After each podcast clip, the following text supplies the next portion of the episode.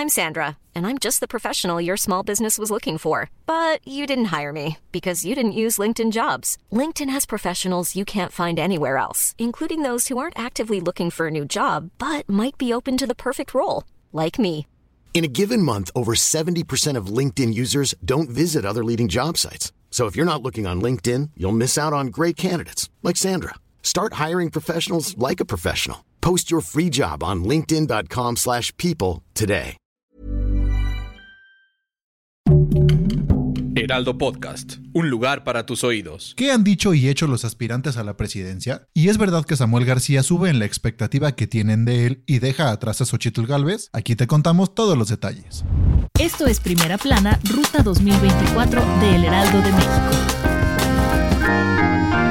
Con el inicio de las precampañas, los precandidatos únicos a la presidencia andan de aquí para allá. Con esto, buscan hacer su luchita para ganarse la confianza, pero sobre todo el voto de los mexicanos. ¿Pero qué dice la gente? ¿A quién le darían el sí para ser el presidente o presidenta del país? Según la encuesta realizada por el Heraldo de México y Covarrubias y Asociados, Claudia Sheinbaum, perteneciente a la coalición de Morena, PT y Partido Verde, encabeza las preferencias con el 57%. En segundo lugar se encuentra Xochitl Gálvez, que va por el Frente Amplio por México con el 22%. Y en tercer lugar, Samuel García con el 7%. Aunque Sheinbaum mantiene la delantera, Samuel es el único que ha subido en las preferencias. Pasó del 5% a ganar 2 puntos. Esto basándonos en la encuesta pasada que realizó el Heraldo con Covarrubias y Asociados. En esa misma encuesta se le preguntó a la gente que independientemente de tener a su candidato favorito, quién pensaba que podía ganar y otra vez la morenista mantiene la delantera con el 62%. Pero curiosamente, en segundo lugar se ubica Samuel García de Movimiento Ciudadano con el 10%, dejando atrás a Xochitl con un punto de diferencia.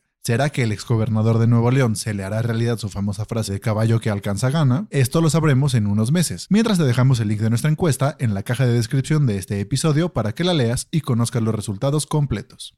Si quieres estar bien informado sobre las elecciones del próximo año, no te pierdas la cobertura Ruta 2024 a través de todas las plataformas del Heraldo de México. Escríbenos en los comentarios qué te parece este episodio. Y siguiendo con el tema de los candidatos presidenciales, ¿en qué andan? Aquí te contamos. Empezamos por Claudia Sheinbaum, quien hace unos días estrenó su documental en el que se retrata su vida y hace un recorrido desde su niñez hasta la época actual. Y si se preguntan quién le hizo un documental a Sheinbaum, pues fue nada más y nada menos que su hijo Rodrigo Imas, artista visual y documentalista. El estreno fue en el Teatro Metropolitan donde se dieron cita desde horas antes cientos de militantes morenistas. Y claro, tampoco podían faltar sus compañeros de partido. Entre los asistentes destacan Mario Delgado, Luisa María Alcalde, Hugo López Gatel y muchos más. Pero el que brilló por su ausencia fue Marcelo Ebrard. Y como sus ocupaciones no se detienen, después continuó con su gira por el país y se presentó en tierras panistas, o sea, Guanajuato, donde improvisó un mitin para los que no alcanzaron a entrar al recinto donde se iba a presentar. Ahí habló sobre darle continuidad a la cuarta transformación. Por otro lado, la candidata del Frente Amplio, Xochitl Galvez, dio noticias sobre el nuevo elemento que se incorpora a su equipo de trabajo. Se trata de Kenia López Rabadán. Si no sabes quién es, te hacemos un breve resumen de su carrera. Fue senadora de la República, vicecoordinadora del grupo parlamentario del PAN, y fue diputada federal y en Ciudad de México. Kenia quedará como jefa de oficina de precampaña de Galvez, así que ya veremos cómo le va en su nuevo puesto. Y como a los candidatos les encanta viajar, esta semana estuvo en Tamaulipas, sostuvo una reunión con una gran presencia de mujeres que trabajan en maquiladoras y aseguró que no va a eliminar los programas sociales, que solo van a ser replanteados para que alcancen para todos. Y Samuel García hasta en caballo anduvo. El candidato de Movimiento Ciudadano se presentó en Jalisco donde fue recibido y acompañado por Pablo Lemus, precandidato a la candidatura del estado de Jalisco. Ambos encabezaron una cabalgata donde estuvieron acompañados de simpatizantes y militantes. En este paseo por caballo, Samuel aprovechó la situación para mandarle un mensaje a sus contrincantes Claudia y Xochitl, y dijo que caballo que alcanza, gana. Pero luego tuvo que dejar el caballo y regresar a Nuevo León para retomar sus funciones como gobernador constitucional. Y es que oficialmente deja el cargo hoy, primero de diciembre. Presuntamente, a partir de esta fecha, ya no tendrá labores como gobernador y podrá continuar con su precampaña.